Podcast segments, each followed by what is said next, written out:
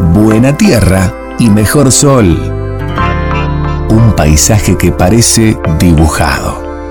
Y su gente. Cuyo. Una historia hecha en vides. Esto es Buena Cepa. El espacio del vino. En Nacional. Esto es Buena Cepa.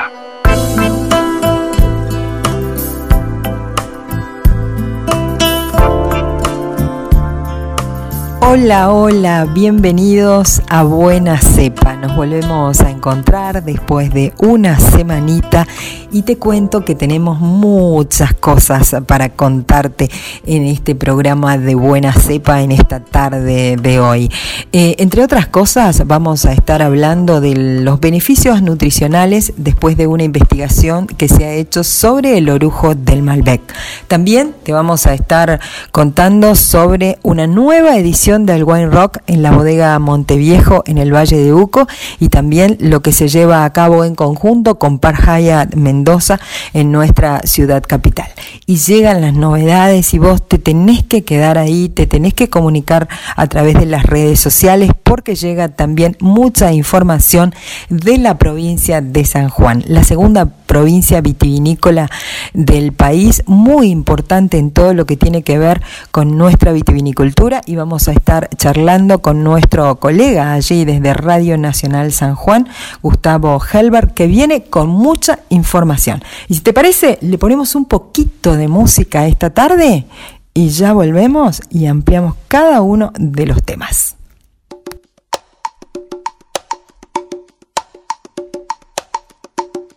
Abre la puerta y entra a mi hogar, amigo mío que hay un lugar, deja un momento de caminar. Sentate un rato a descansar, toma mi vino y come mi pan, tenemos tiempo de conversar. Si hay alegría en mi corazón, con tu presencia me entres el sol, manos sencillas, manos de amor Tienden la mesa y le dan calor, el pan caliente sobre el mantel, un vino bueno y un gusto a miel. Abre mi casa mientras tú estés. Qué felicidad, amigo mío, tenerte conmigo y recordar hasta que florezca pecho adentro, ardiente capullo de amistad. Toma mi guitarra y dulcemente, cántame con ella una canción que quiero guardar en mi memoria, negra tu recuerdo de tu voz.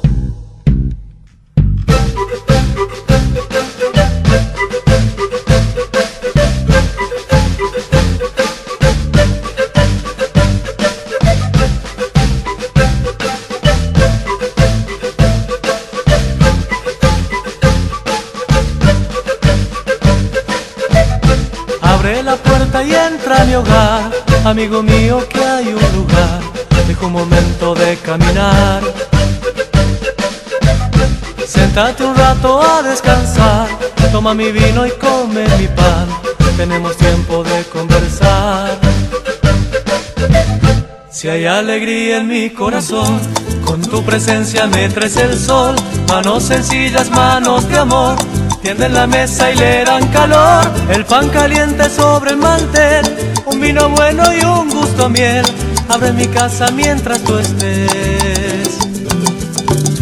Qué felicidad, amigo mío, tenerte conmigo y recordar hasta que florezca pecho adentro, ardiente capullo de amistad. Toma mi guitarra y dulcemente, cántame con ella una canción que quiero guardar en mi memoria, negra tu recuerdo de tu voz.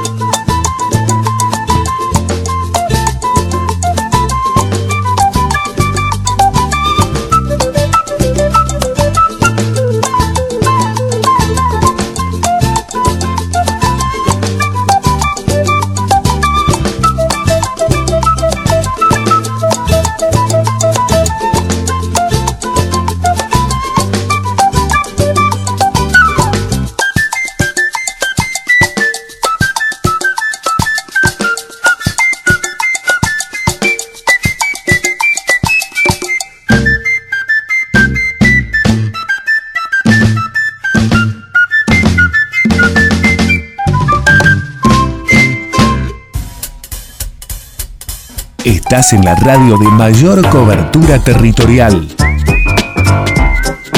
Hasta las 15, nuestro aire huele a uvas. Estás en Buena Cepa, el espacio del vino. En Nacional y en Buena Cepa, que hablamos de nuestros vinos, de los vinos argentinos, de eso que vos de repente si estás eh, en el extremo norte de nuestra preciosa Argentina allí y podés recorrer esos viñedos de, de repente de La Puna, de Humahuaca, eh, esas regiones nuevas que están empezando a hacer esos vinos, o si andás por la Patagonia y llegás a la región de, de San Patricio del Chañar o al Valle de Río Negro, y si pasás por la cordillera, si pasás por Mendoza y decís ir al Valle de Uco. Tenés muchas opciones. Hasta en el centro de la Argentina vos tenés opciones para poder conocer nuestros viñedos, para degustar siempre un buen vino argentino. Y hablando de vinos argentinos, eh, en esta parte de Buena Cepa, tenemos a dos invitados de lujo. Los voy a presentar. Tienen que ver con la investigación, tienen que ver con los excelentes vinos argentinos, muchos premiados en el mundo y también con el rock. Eso que a vos te gusta para disfrutar de algo distinto, bueno, no hay opciones para saber que nuestro vino es saludable pero también se disfruta desde el rock y de las distintas alternativas que vos podés disfrutar. Se encuentra ya en nuestro estudio la doctora licenciada en bromatología de la Facultad de Ciencias Agrarias, investigadora, docente Andrea Antonioli. Le damos la bienvenida, doctora. Buenas tardes. Profe, como le dicen los chicos. Sí, profe. bueno, nos va a contar sobre esta investigación que está llevando a cabo sobre los beneficios nutricionales del orujo del Malbec. De ese tema vamos a estar hablando con la profesora. Pero también tenemos en nuestro estudio un gran enólogo mendocino. Orgullo porque vinifica en Argentina, en Francia, vive viajando, obtiene puntos, hace grandes vinos y además está con la música. Él es Marcelo Peleriti. Bienvenido a Buena Cepa. Muchas gracias. ¿Cómo estás, Claudia? Te encontramos. Sí. Así, en esa agenda apretada que vivís corriendo. Sí. Y ahora en vendimia, además. Ahora plena vendimia, a full. apurándonos por, la, por Semana Santa, que bueno, hay que cosechar. ¿Estás ya al final o estás por la mitad? No, no estamos, estamos al 40%. Wow, queda un largo camino todavía. Sí. Bueno, eh, doctora eh, Andrea Antonielli, Cuéntenos sobre esta investigación de eh, el orujo de los valores nutricionales, que era lo que lo que se refiere a esta investigación que está llevando a cabo. Sí, bueno, eh, bueno, primero les comento un poco para que puedan no conocer que a qué le llamamos orujo. Claro que sí. Porque por ahí eh, se confunde con algunas cosas. El orujo básicamente está compuesto por la semilla y ollejo y la eh, perdón, la semilla y el ollejo o la piel que tiene de la uva. ¿Qué es lo que se descarta? ¿Qué es lo que se descarta? Claro, ¿qué es lo que queda después de la fermentación? O previamente en el caso de algunas, en cuando se vinifica en blanco. Y en las variedades tintas, eh, ese ollejo y esas semillas están en contacto con el mosto que está fermentando y después se separa, se prensa y bueno, y a partir de ahí empieza nuestra, nuestra investigación. ¿Y qué es lo que han logrado? ¿Qué es lo que descubrieron en esta investigación que lleva cuánto tiempo? Y arrancamos por ahí por el 2011, 2010-2011 con un proyecto que era de polifenoles, de residuos de vinificación en general, y de ahí se desprende, bueno, que el proyecto lo dije el doctor Botini, y, y de ahí se desprende mi trabajo de tesis, que es concretamente con el orujo de Malbec, estudiar el orujo del Malbec. ¿Y qué descubrieron? Bueno, lo que encontramos es que bueno, este, eh, el orujo de este cultivar es muy rico en componentes fenólicos, eh, tiene un alto nivel, comparable o mejor quizás que otros cultivares, por lo menos dentro de Mendoza eh, se ha manejado este, de una manera, ha reportado ¿viste? de una manera compuestos fenólicos de, en alta concentración y en alta calidad. Y además de eso, también algunos otros componentes que puedan tener interés desde el punto de vista nutricional, como por ejemplo la fibra dietaria, este, que asociado con los compuestos fenólicos, que tiene una capacidad de, em, de, controlar a los radicales libres, que son los responsables del envejecimiento, de algunas enfermedades, del deterioro. Ahí lo aprendemos todos. Claro, por eso. Esa fibra asociada con los compuestos fenólicos que tienen capacidad antioxidante, este, constituyen, digamos, una fuente potencial de, de componentes para que tengan, pueden ser, digamos, beneficiosos para la salud. O ir por, por un, incrementando el valor nutricional o el, también el valor, como se le llama, nutracéutico de algún producto que se lo quieras agregar. Y después de, este descubrimiento, de lo que ustedes han estado trabajando durante todos estos años, ¿cuál es el siguiente paso? Digo, ¿cómo, cómo, cómo podemos utilizar esto de, que es tan importante, lo que han estudiado, para llevarlo a darle un beneficio a la sociedad?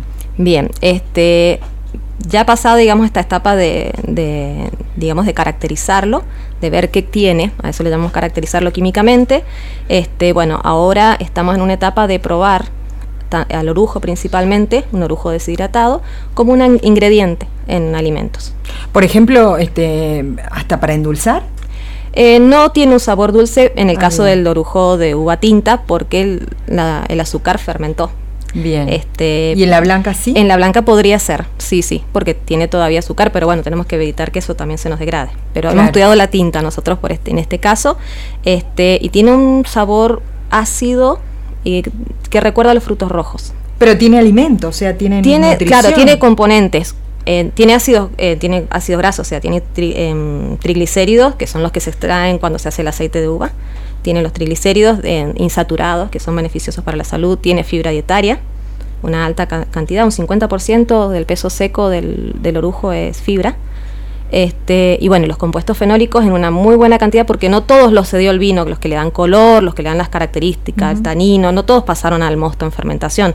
Muchos se quedaron eh, sin ser cedidos al vino. Entonces, esos componentes que quedaron son tienen un una muy buena, eh, digamos, comportamiento este, en cuanto a su actividad antioxidante.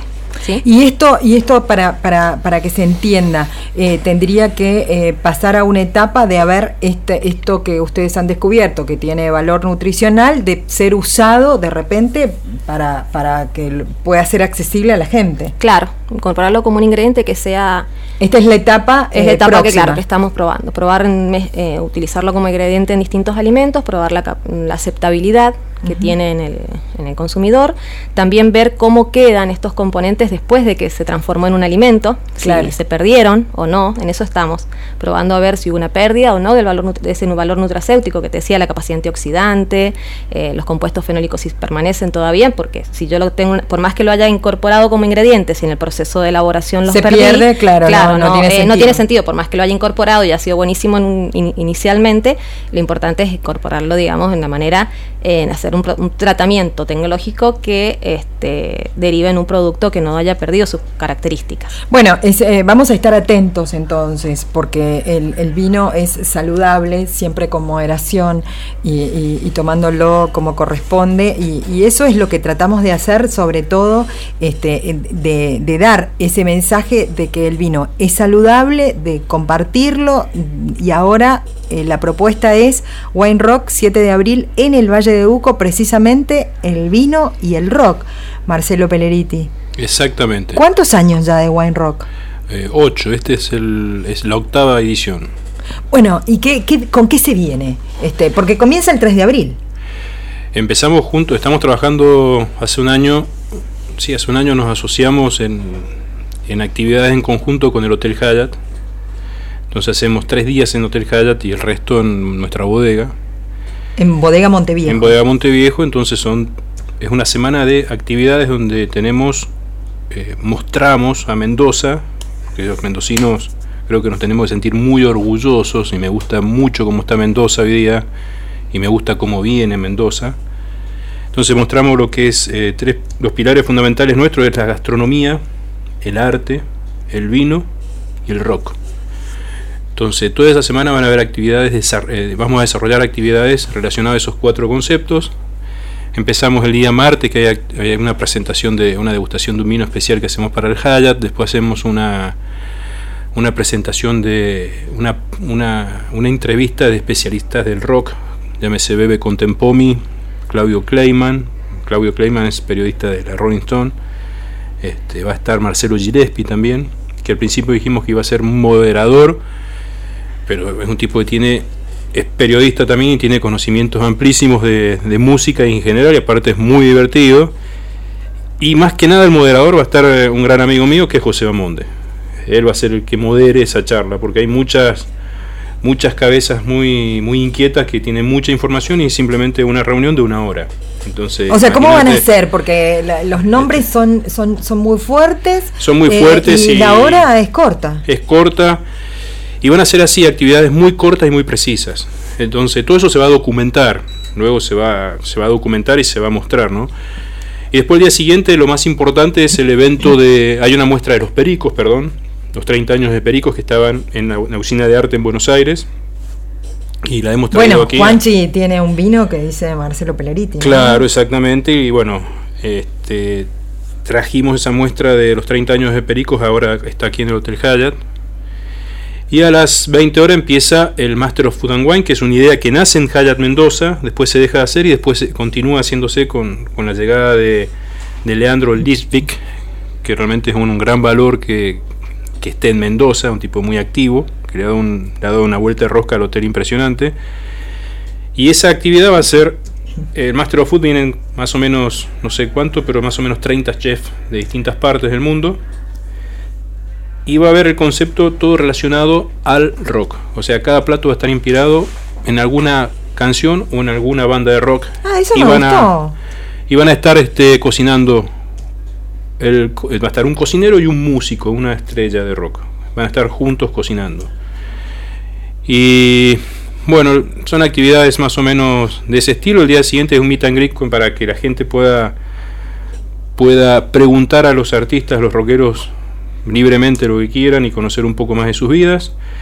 El día viernes pasamos a la bodega, que es el Plus Más Arte, que es una actividad que organiza mi esposa, que es eh, eh, ella se basa en una, una, actividad que se llama Reencarnación de Experimentación Artística y, y bueno, organiza toda la parte cultural de la bodega. En realidad no son ni, no son exposiciones de arte donde viene un, alguien y pone un cuadro o una escultura. A ver, ¿qué sino que un poquito más. Sino que se, se basa, ella es psicóloga, específicamente psicoanalista, entonces se basa en se basa en un disparador, en un en algún objeto del psicoanálisis y se compone la obra con, este, y con gente de distintas disciplinas de arte, ya sea un músico y un, un, escultor, por ejemplo, y se compone la obra en conjunto. Entonces, cada año cambia y siempre hay una, una actividad nueva. O sea que es una, una experimentación cultural. Qué interesante. Y, y, bueno, hay músicos que van a tocar, también hay gente que, que está cada día más interesado por ese día. Antes era algo, algo muy pequeño, ahora se ha hecho algo grande. Y después el día viernes, que es el día del concierto, que esperamos, van a haber eh, bandas mendocinas y, esperamos, en total son 14 bandas. Muchísimo. Para lograr eso, lo que hemos hecho es por primera vez tener, por primera vez tener, tener dos, dos, escenarios en conjunto, es decir, que termina una banda y sigue la otra inmediatamente, no va a haber bache. No va a haber baches. No, no se va a cambiar en, en, vivo allí este, todo lo que es este, los instrumentos. yo no soy productor musical, me gusta, pero ya estás iniciándote. Pero en esta sí he sido yo el que insistió porque no te hagas problema que movemos todos los racks y se hace rap. Mentira, eso no existe porque entre una banda y la otra que decíamos 10, 15 minutos hora, imposible. Este, puede ser 10 minutos o puede ser una hora. Entonces ya con muchos años de, de ver ese problema y que el recital terminaba muy tarde, que lo que no quiero que suceda, dos escenarios. Entonces termina una banda y toca la otra. Es magnífico. Y va a ser muy activo. Hay bandas. Las primeras las bandas que vienen por primera vez son. Es Masacre, bueno, viene Bantra, que es la nueva banda de, de, Fernando. Viene. Mm, Mira el machete, así no nos queda ninguna. No, yo sé este, todas las bandas, pero bueno, viene, viene Coti con una, con una actividad que es realmente es más que nada emocionante. Eh, voy a buscar bien la, eh, va a ser con una, una, con una sinfónica con, de, de, unos, de, niños, de unos niños de una escuela de, La Valle. Entonces va a ser va a representar lo mismo que él hizo en el Teatro Colón de Buenos Aires, pero lo va a hacer con banda, con, con estos chicos. Que es muy.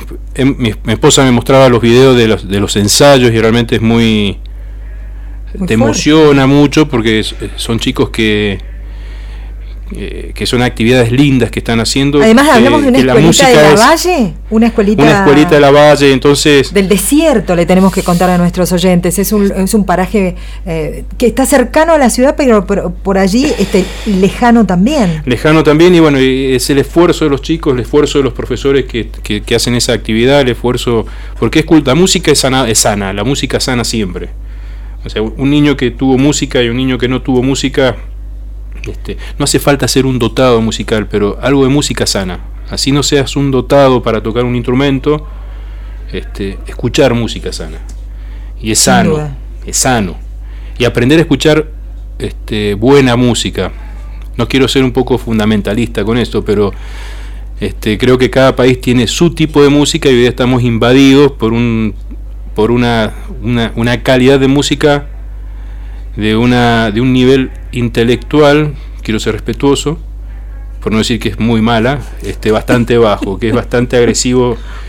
Incluso no entiendo porque está todo el, todo el movimiento del, del, respeto hacia la mujer y hay muchas mujeres que escuchan ese tipo de música que es lo más agresivo que hay hacia la, hacia la mujer. Entonces, no es una contradicción. Es una contradicción, ¿no? Y bueno, va a ser un evento, va a ser muy lindo. Y después, bueno, está, está Rano Sarbach, que es con quien empecé a hacer el buen rock, que va a traer su banda, un guitarrista superlativo, con su banda, viene Débora Dixon, viene Eugenio, eh, perdón, Emiliano, que tocaba ahí con, con Iria Kuriaki, eh, Emi, viene, mm, bueno, son 14 bandas. Bueno, va a estar ahí, voy a tocar con mi banda, me da el gusto, siempre me lo doy un poquito, tocar algunos temas que es esa adrenalina que uno siempre, una vez que subió, quiere más adrenalina. Claro. Somos, somos, no somos profesionales, somos este, amantes, de, amantes la de la música y subimos. Este y ah bueno está Felipe Staiti con su trío. Eh, bueno va a estar Paula Neder. Paula Neder es una una cantautor mendocina que es increíble lo que hace mi hija, mi hija es fanática de Paula a morir. Eh, tu hija, la que yo conocí los otros días, que tiene cuántos años? Tiene seis, sí. Ay, mi vida, ella es fanática, me muero de amor. Este, sí, bueno, y, y Seba Garay también va a estar, que es de Mendoza. Espectacular y además ha hecho muchas presentaciones en el mundo, le va muy bien. le va muy bien, es gente mendocina que tiene mucho valor y, y a veces yo soy mucho el vino, nuestro, nuestro producto, con el arte y con la música, porque... Es arte también hacer vino, ¿no? Sí, sí, sí, poco... Es difícil, es difícil hacer el vino porque hay mucho, hay mucho, no solamente el momento de hacer el vino, sino que hay mucho en el año. Se trabaja todo el año. Se trabaja todo el año y a veces este, alguna inclemencia climática, algún problema, te dice no podés hacerlo directamente. O este no es igual que el anterior. exactamente, y después hacerlo también tiene su, cada enólogo tiene su ciencia, su técnica y eso es lo lindo. Es difícil venderlo, pero a veces es muy fácil hablar del vino y a veces se habla con mucha facilidad, liviandad, sin conocer. Y ahí me pongo un poco, un poco este, firme. Me pongo, estricto. me pongo estricto porque yo no voy a hablar de... Eh, sé lo que son los polifenoles, pero acá hay una especialista que sabe más de polifenoles. Porque ella sabe, si ella sabe, es un mundo que todavía no lo descubrimos. Es tan grande ese mundo que no lo descubrimos. O sea, sería una falta de respeto no escucharla a la señora. Este, lo mismo digo con los vinos. A veces hay que tener un poquito más de respeto porque las bodegas tenemos mucha gente atrás trabajando y es la industria que nos representa. Este, así que bueno, pero eso va creo relacionado más que nada con la cultura nuestra del saber todo y hacer poco. O no este, saber nada, y, hablar de todo. y hablar de todo. Y en qué estaba ya me fui por otros lados, pero en, estábamos en el wine rock. Y va a ser una, una, función muy, muy emotiva. Para mí creo que este año va a ser un año muy emotivo porque encima viene gente muy importante de Buenos Aires, porque queremos llevarlo el evento a, otros países que está ya en marcha. Ah, queremos llevarlo. Eso. bueno, algo se hizo en un momento, pero posiblemente estamos trabajando para llevarlo a otros países. ¿Del viejo mundo? Del viejo mundo. Ah, bien, ya me imagino. Este, Francia. Eh, no, no, específicamente Francia, porque Francia este, eh, tiene rock, pero es más, este, por lo menos donde yo estoy, es más difícil eh, meter el rock en sí. ¿no? Contémosles a nuestros oyentes que Marcelo Peleriti, nuestro enólogo mendocino, vinifica claro. también en, Francia, en un chateau muy importante del mundo. En la zona de Pomerol, sí, hace ya 18 años. Una de las grandes zonas vitivinícolas del mundo. Es la zona de Petrus, donde está Chateau Petrus, muy el, cerquita. El vino francés que representa al mundo como el gran vino, además. Sí, está cerquita, es la zona que se llama el Triángulo de Oro, que es uno de los terruños más, más caros del mundo, más deseados, sí. Este es un, terruño que tiene una calidad de. Tiene algunas cosas bajo suelo que son importantes, la famosa arcilla azul, que no se encuentra en muchos lugares este, acá no existe eso. Y que sería el carbonato de calcio con aluminio, qué sé yo. Bueno, hay un tema químico ahí que da la famosa arcilla azul, que tiene una, capacidad especial de retención de agua. Este, entonces, cuando hay años secos, esa retención de agua es un buffer hídrico para la planta y a su vez cuando llueve mucho eh, hay una absorción muy grande de agua, entonces las raíces, las radicillas que penetran al tener esa absorción tan grande se expande mucho y rompe esa radicilla y, absorben por capilaridad. Bueno, una zona especial donde hay un equilibrio hídrico en la planta con el suelo, hay una amistad muy grande, entonces... Así son los vinos, de gran amistad también. Que también tenemos acá suelos muy antiguos, acá nosotros los conos aluvionales que tenemos son antiguos, de quizás 40 millones de años, y esa zona tenemos una zona, eh, acá hubo un glaciar y en aquella zona, ya me fui también al carajo, pero acá hubo un glaciar en aquella y en aquella zona hubo mar, o sea, pero tenemos una zona profunda donde están esas arcillas azules que ha sido mar, que tiene más de 40 millones de años y los últimos, podemos decir, 30 centímetros son suelos más jóvenes de 10, 15 millones de años. Este, y bueno, son zonas, son zonas exquisitas. Como también tenemos zonas exquisitas acá en Argentina. Sin duda. Tiene calidades de vinos y suenos que son espectaculares. Sí, tenemos una vitivinicultura, creo que si la hacemos con inteligencia, hemos hecho, eh, como, como argentinos hemos hecho muy bien la vitivinicultura, con errores, con, desafíos, con todo lo que podamos poner en el medio, eh, pero tenemos que trabajar con mucho cuidado porque el mundo, eh, el mundo, en el mundo, el consumo del vino en el mundo está bajando y va a seguir bajando. Hay que, hay que pensar entonces que quiere el este, consumidor mucho entonces, va a seguir bajando y para atraer y no es por la cerveza porque escucho muchos comentarios no es que la cerveza eh, creció la, creció. la cerveza va a crecer siempre y la cerveza va a competir con ella misma es más hay cada día más cervecerías artesanales hay que el vino es complejo sí hay que hacer el vino complejo pero también hay cervezas nuevas que son complejas. Eh, no es tan fácil este, Ponerle un título la por la comunicación o qué tenemos que crear para ser exitoso en el mundo del vino porque es difícil. No ¿Escuchar al consumidor? El consumidor, eh, yo siempre digo lo siguiente, si nos paramos en la calle San Martín ¿sí? y paramos a cualquier persona y le preguntamos qué sabe del vino mendocino. Nada. Muy poco. Imaginémonos en la Quinta Avenida, menos. Eh, es muy difícil. Pensamos, Mendoza porque es una zona vitivinícola y lo que estamos en el ambiente del vino, sabemos que hay vino. Pero el, general de la gente eh, consume vino sin saber muy bien qué consume y lo consume quizás con soda, quizás con sin soda, quizás como quiera y está bueno también. Eso hay que respetarlo. Y después estamos quizás un grupo de gente que conoce más del ambiente, etcétera, que eso es el 3, el 5%, no lo sé. Entonces es muy difícil saber qué es lo que hay que hacer. Te comprometemos ya a otro programa, Marcelo Pelleriti, con tus vinos. Sí, sí. Eh, volvamos al Wine Rock. Del 3 al 7 de abril, diferentes actividades para que nadie se pierda esta actividad, con muchas y grandes figuras del rock en Mendoza durante esos días. Sí, exactamente. Muchos escenarios. Dos, dos. Dos escenarios, la capital de Mendoza y la bodega Monteviejo en el Valle de Uco. el escenario va a ser en Valle de Uco, en la bodega nuestra. Y bueno, Master of Food and Wine vamos a hacer un, algo acústico, sorpresa con todos los artistas, pero es algo más pequeño. Más chiquito. Bueno, entonces la, cita está. Vos del otro lado, si querés venir en esos días a Mendoza, está para disfrutar todo lo que tiene que ver con este wine rock en la bodega Monteviejo y eh, con grandes figuras que por allí no las vemos, sí, claro. No las vemos y este como siempre acá en Mendoza es todo al final, que me empiezan a llamar y que las entradas, ¿cómo hacemos? No están quedando casi entradas. Ah, para una actividad importante, un detalle importante. Eh, sí, se pueden comprar allá las entradas, pero... Hay una capacidad. Hay una capacidad. Hay una capacidad que tiene que ver con la seguridad de cada uno de claro, que Después, que no, después no es que nosotros nos queremos recibir, sino que es un tema de seguridad. Por y del bienestar por toda la gente que estuvo antes. No, no, y además debemos empezar a respetarnos, es una forma de respetar al otro. Claro. El hecho de que voy, este, tengo esta capacidad y tantas personas pueden entrar y nada más.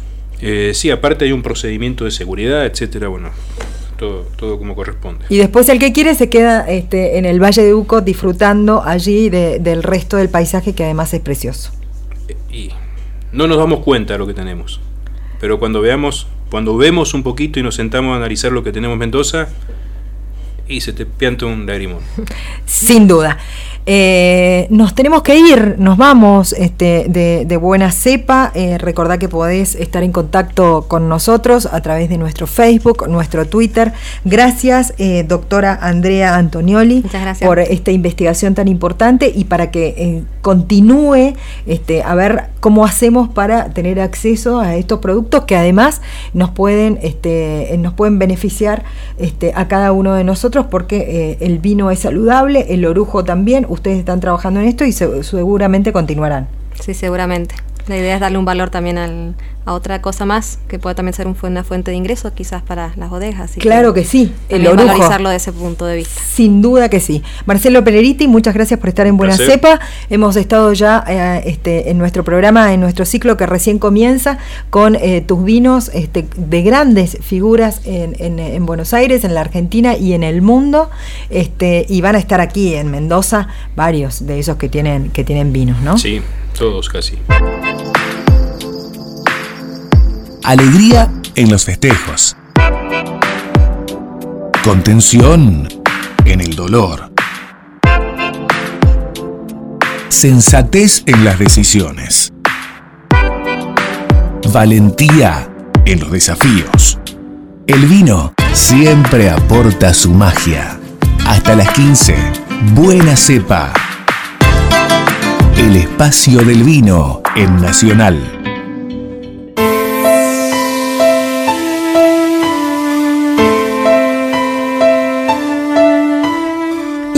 Habíamos anticipado al comienzo de nuestro programa Buena Cepa, que vamos a tener información y se va sumando a nuestro programa muchas cosas. Te vamos a ir sorprendiendo semana a semana en Buena Cepa. Y recordá que te podés comunicar con nosotros a través de nuestras redes sociales, a través de Twitter, arroba Cepa 870 y a través de nuestro Facebook. Buena Cepa 870. Y ahora sí, lo que te habíamos prometido, estamos en contacto con nuestro colega desde la provincia de San Juan, Gustavo Herbert.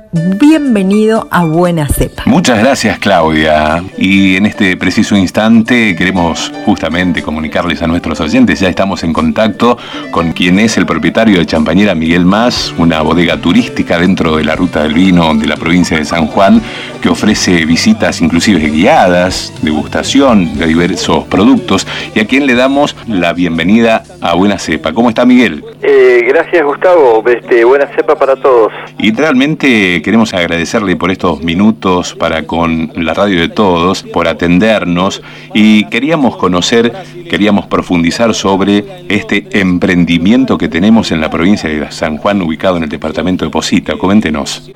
Bueno, este, nosotros eh, comenzamos eh, más o menos en el año 85 eh, con este emprendimiento que lo transformamos, digamos, en, orgánico. Nuestras, eh, tanto nuestra producción primaria como nuestros este, productos elaborados cuentan con, con este, una certificación orgánica certificada. Por aquel entonces la, el orgánico no se conocía mucho, porque recién la normativa orgánica argentina nació en el año 92, y a partir de ahí empezamos, pudimos empezar a certificar, porque no, no habían certificadoras en el país.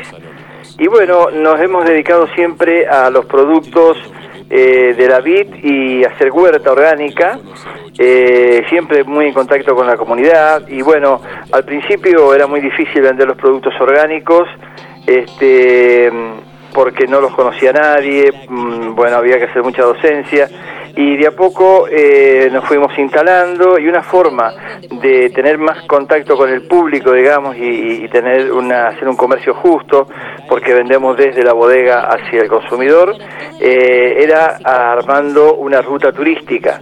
Así que en el año 2000 armamos la ruta del vino de San Juan, que éramos cuatro bodegas al, comienzo, este, y así fuimos evolucionando y hoy día San Juan ya tiene 14 bodegas eh, turísticas este, con muy buenos vinos eh, todas las bodegas. Este, a nivel nacional, cuando se armó la normativa, no éramos mucho más de 30 los que nos convocó el IASCAP para hacer este, la normativa orgánica nacional y bueno, hoy día en San Juan deben haber unos 70 productores orgánicos. Y este emprendimiento, eh, digamos, en lo personal, en cuanto a Champañera Miguel Más, quisiéramos saber cuántas hectáreas de producción entre viñas, cepas, parrales. Nosotros somos un emprendimiento muy pequeño, mm. este, le sacamos el jugo a la uva, digamos, ¿no?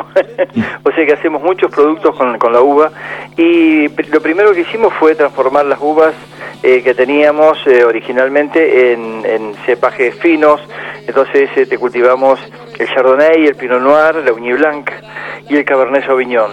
Y nuestra extensión es muy pequeña, son dos hectáreas y media, pero con esas dos hectáreas y media este, hacemos un montón de productos, no solamente hacemos los vinos y hacemos el vino espumante, sino que hacemos otros productos derivados del vino, como son, eh, por ejemplo, el acheto balsámico, y hacemos eh, dulces, confituras, encurtidos, bueno, un montón de productos, más de 12 o 13 productos que son derivados de, eh, de la misma uva. No es habitual, muy común ver en el mercado un champán tinto rosado, ustedes lo están produciendo. Sí, nosotros tenemos un champán tinto de Cabernet Sauvignon que es muy demandado, este eh, realmente es una exquisitez nos, nos, costó muchos años porque es, hay que hacer una investigación tuvimos que hacer una investigación porque los, los, los vinos espumantes eh, se hacen con vinos eh, ligeros, lo que se llama vinos ligeros, que son vinos eh, con poco cuerpo, digamos, muy, con muchos aromas y sabores, pero con poco cuerpo, para que la disolución del gas dentro de la masa de líquido sea alta. Eso se llama producto de solubilidad del gas dentro de la masa de líquido. Y con los vinos tintos normales, que tienen mucho cuerpo, este, obviamente que hay un rechazo de ese gas dentro de la masa, entonces hubo que optimizar las cantidades de, de azúcar colocadas en la fermentación para que este, tuviéramos un, un, producto tinto, digamos, en, esta, en este caso, eh, muy agradable. Miguel, le agradecemos la deferencia nuevamente para con buena cepa y será hasta la próxima oportunidad. Muy amable. Bueno, muchísimas gracias Gustavo y bueno, y de nuevo buena cepa para todos. Durante una hora hablamos de producción, elaboración, maridaje, clima, bodegas. Durante una hora solo hablamos de Buena Cepa, el espacio del vino en Nacional.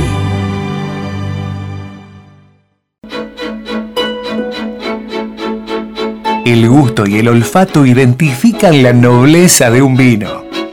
También el oído. Escucha Buena Cepa. Escucha Nacional.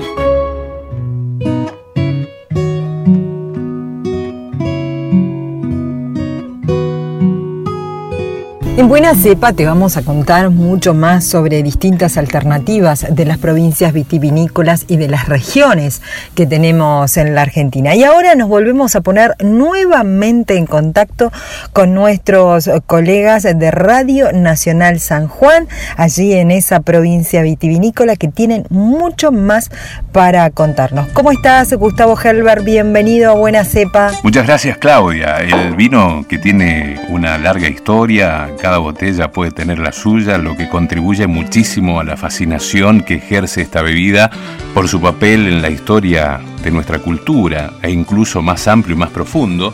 Más allá de la bebida también instituciones de cierto prestigio acá en la provincia de San Juan y de buena cepa te presenta, bueno, algunas alternativas importantes y vamos a agradecer desde luego en esta oportunidad a Marcelo Ureta, quien es integrante gerente del Consejo Profesional y Centro de Enólogos de la provincia de San Juan. ¿Cómo está Marcelo?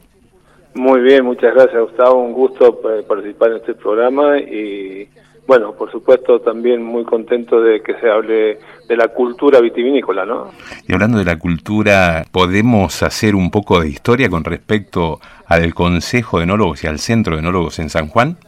Sí, por supuesto, este, eh, son instituciones que han crecido y que han marcado presencia a través de los años en una industria madre como es la vitivinicultura que todos conocemos, ¿no? Que es, ha dado ha dado familias, han dado de su trabajo familias enteras, este, muy mucho de la historia política y económica y social se ha escrito bajo este paraguas de la vitivinicultura. El Centro de Enólogos de San Juan, que es una organización no gubernamental, que, nació allá por 1823, si no me falla la memoria, como bueno, como un, un espacio donde los enólogos, los técnicos, que en aquella época en realidad gustaban los técnicos y los y los eh, empresarios vitivinícolas, bodegueros, llamémosle, eran eran eran muchos.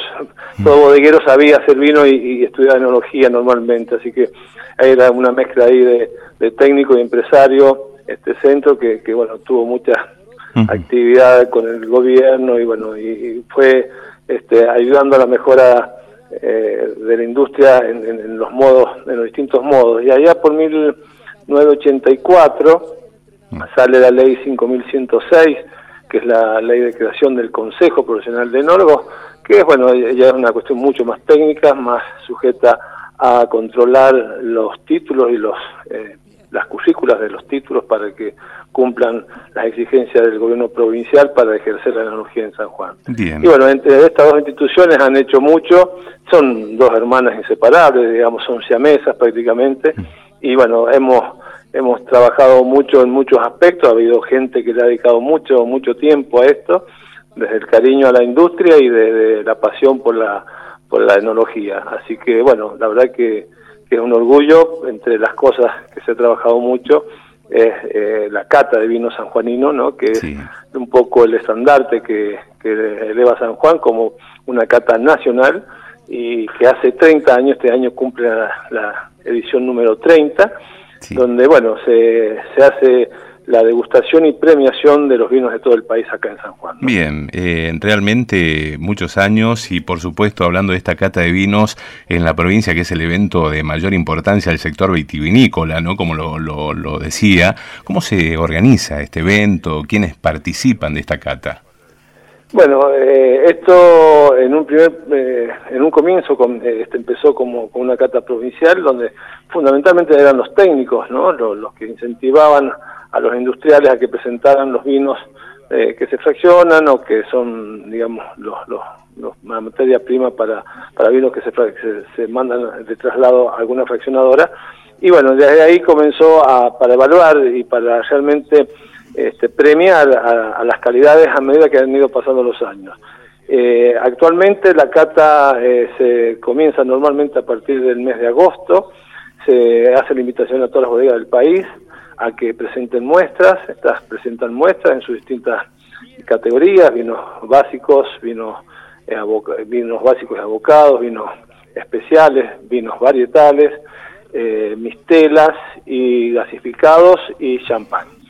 Eh, en sus distintas categorías, llegan muestras de todo el país y normalmente eh, a mitad de septiembre aproximadamente comienza lo que es la, eh, la degustación de estos vinos, para lo cual se convocan a cinco comisiones de 11 participantes cada una, para que hagan evaluación aleatoriamente, pues las muestras que llegan a, la provincia, que entran en el Consejo, los toma una comisión este, que hasta el fin la anonima, mm. eh, tiene intervención normalmente un escribano para dar la certificación, digamos, del número código que se le pone a cada muestra, o sea que la muestra a partir de ese momento queda absolutamente anonimada y nadie más que el escribano tiene el conocimiento de, de a qué empresa o tipo de vino corresponde cada código. Eh, de esa forma se le presenta al jurado, todas las noches se degustan entre 8 y 12 muestras, dependiendo un poco los apuros, pues por ahí hemos llegado a tener hasta 380 muestras, Gustavo, Increíble. en todo el país. Eh, y bueno, y, realmente la tarea es muy ardua. Eh, las 11 participantes de las comisiones llenan sendas planillas de degustación, son planillas técnicas avaladas por la OIB. eso pasa a una comisión de, jurado donde toma esas planillas que están solamente identificadas por su código y las toma, las pone en un programa donde, bueno, va haciendo los puntajes, cuando los puntajes son muy dispares, las, las muestras se vuelven a degustar en otras comisiones otros días distintos. Y bueno, así de esa forma se trata de lograr la mayor este, objetividad en la premiación, sabiendo que en definitiva, eh, más allá que se aplica todo el conocimiento técnico, es tratar de eh, exaltar la calidad y la excelencia en los gustos, en los aromas, en las presentaciones, ¿no? Pero bueno, eh, en realidad lo que se trata es de exaltar la calidad de los vinos argentinos. Creemos que colaboramos con esto, el conocimiento sobre todo el mercado interno que debe de alguna forma valorar lo que se produce en Argentina como cuarto país, como quinto país productor del mundial y que realmente tenemos eh, calidades que han ido superando este, mm, realmente a paso agigantado, te diría en los últimos años sobre todo. Ah, se ha incorporado bastante tecnología en las industrias, hemos tenido que en términos de puntaje eh, eh subir, eh, esto te lo comento rápidamente, los concursos estos de vino tienen un, un, este, estándar de, de, premiación, parten normalmente a partir de los 85 puntos hasta los 90 como medallas de plata, de los 91 a los 94 con medalla de oro y de los 95 hasta los 95, perdón, y de 96 puntos para arriba son las medallas gran oro. Esto lo establece también por reglamento la OIB. En algunos casos en San Juan hemos tenido que porque también tienes que tener un porcentaje de las muestras presentadas premiadas, no puedes premiar por buenas que sean a todas. Así que por esta cuestión de este porcentaje, a veces hemos tenido que subir de este 85 a un 87, a un 88, y el año pasado hemos tenido que subir a partir de los 89 puntos, pudimos darse 100 medallas de oro, eh, medallas de plata, perdón. Eh, con esto quiero decirte que realmente las calidades son eh, muy buenas y se va mejorando día a día, a pesar que por ahí no se no condice con las caídas de consumo que, bueno, tienen, por supuesto, otras razones, ¿no? Bueno, Marcelo, en lo institucional nos imaginamos algunas jornadas, algunas capacitaciones del sector. ¿Puede hablar de algunas actividades? ¿Cuáles serán las próximas? Mira, primero te voy a comentar de algo que está sucediendo hace ya un año en San Juan, que es, también marca un poco todo esto que yo te estoy comentando de la institucionalidad en la cadena vitivinícola. Eh, hace un año comenzó eh, digamos, hicimos dos programas junto con la Cámara Vitivinícola de San Juan, que es la cámara más importante que tiene la provincia y está, están asociados todos los empresarios, junto con el Centro de Enólogos de San Juan y con el Consejo de Enólogos, dos programas. Un, un programa a través de CEPIME, un, un programa de fortalecimiento de la cadena, donde conseguimos los fondos para la adquisición de dos equipamientos muy importantes, muy caros, dos centrífugas, que son eh, aparatos de, no digamos de última generación, pero sí de, mucha actualidad en la mejora competitiva, porque son este, equipos donde vos, una vez terminado de fermentar el vino, lo hago rápido, el proceso normal que se sigue en las bodegas es eh, tres o cuatro trasiegos a partir de los 15 a 20 días mm. entre uno y otro. Esto es electricidad, esto es hidratación del vino eh, para decantar la borra, ¿no? Y es trabajo trabajo extra que se le pone al vino. Luego de eso vienen unas clarificaciones con bentonita, con un producto autorizado por, por el INB y, recién, y es produciendo borras y esto recién digamos a un vino que está en condiciones de ser filtrado. Con estas centrífugas se evita todo este programa, todo este problema que es sacarle esta boya gruesa y, alguna, alguna clarificación al vino y obtenés un vino prácticamente al otro día que terminó de fermentar un vino absolutamente limpio. Esto entre entre más allá de la, del ahorro de mano de obra, de electricidad, de insumos y, demás, eh, conlleva que el vino se separa de la parte que a veces tiene algún algún mal gusto o algún olor que puede dejar el vino por su permanencia, su contacto, entonces evitamos todo esto y logramos un vino que está prácticamente en condiciones de ser este, filtrado para ya fraccionarlo. O sea, es un equipo de mucha, mucha importancia. No era habitual que las empresas lo pudieran conseguir, pues son equipos excesivamente caros. Con este programa conseguimos dos eh, centrífugas para que parte del sector más pyme de, la provincia de, eh, de bodegas pueda acceder a su utilización. Además, hemos conseguido los, fondos y ya está instalada también una línea de fraccionamiento de Viking Bock. y bueno, una serie de capacitaciones a obreros de operarios de bodega, a empresarios, hemos capacitado a un panel de análisis sensorial que tiene el Consejo y Centro que actúa, por supuesto, en eventos como Evisan, que ya hablamos de él si quieres, y de la Cata de Vino, con gente de, del INTA de Mendoza. Eh, hemos comprado equipamiento para estos análisis sensoriales, que son copas, heladeras y otros artículos por, el estilo para este panel de análisis sensorial. Esto lo hicimos con a través del Centro de Enólogos con CEPIME en un pack, digamos, de fortalecimiento. A partir, aparte de eso, y con la Cámara de Bodegueros, eh, la Cámara Vitivinícola, perdón, y el Consejo de Enólogos, logramos eh, eh, este, que nos aprobaron un, proyecto en Coviar, que era la construcción y la adquisición del equipamiento de, un laboratorio de última generación para la provincia que no tiene ni en el ámbito privado ni en el ámbito estatal, por supuesto, la posibilidad de tener un equipamiento con la última tecnología eh, analítica que se está usando ya en el INB. Esto lo, obtuvimos a través de un FITAP que eh, bajó COVIAR a través del MINCID, del Ministerio de Ciencia y Técnica de la Nación. Estos fueron otros 7 millones de pesos, la anterior fueron 430 mil dólares.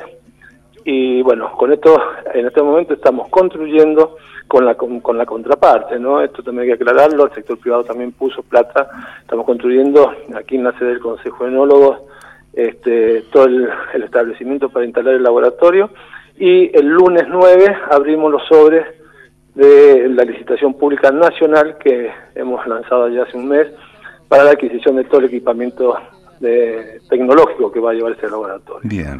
Así que bueno, estamos trabajando bastante fuerte para que la industria se dignifique y mejorar competitividad. Con mucha actividad y, a pleno. ¿eh? ¿eh? Marcelo, nosotros realmente en esta primera parte queremos agradecerle estos minutos para Buena Cepa e invitarlo para las próximas ocasiones a seguir contando de bueno lo que se hace en la provincia de San Juan a través del Consejo y de este Centro de Enólogos en la provincia de San Juan. Muchas gracias. Con todo gusto, Gustavo, y felicitarlos porque realmente a la industria le hace falta que se hable de la industria y que se dé a conocer. Muchísimas gracias a ustedes.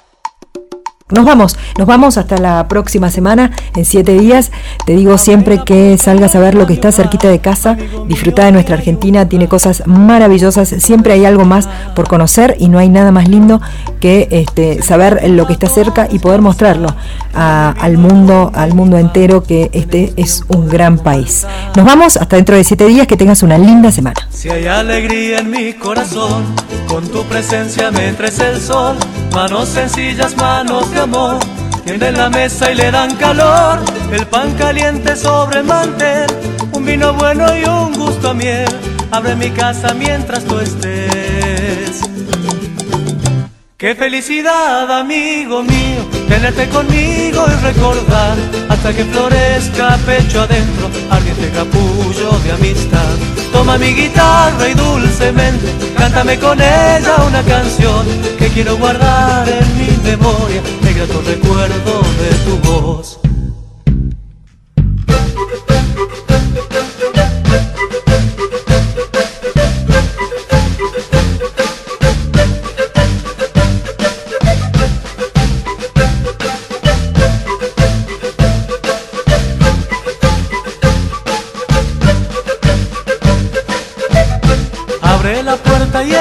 Hogar, amigo mío, que hay un lugar, dejo un momento de caminar.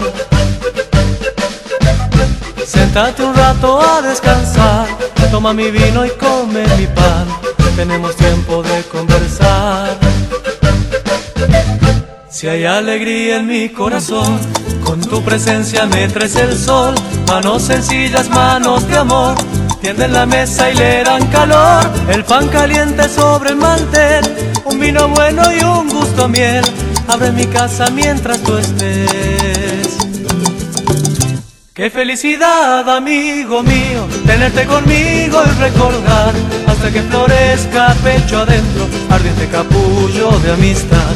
Toma mi guitarra y dulcemente, cántame con ella una canción que quiero guardar en mi memoria, negra tu recuerdo de tu voz.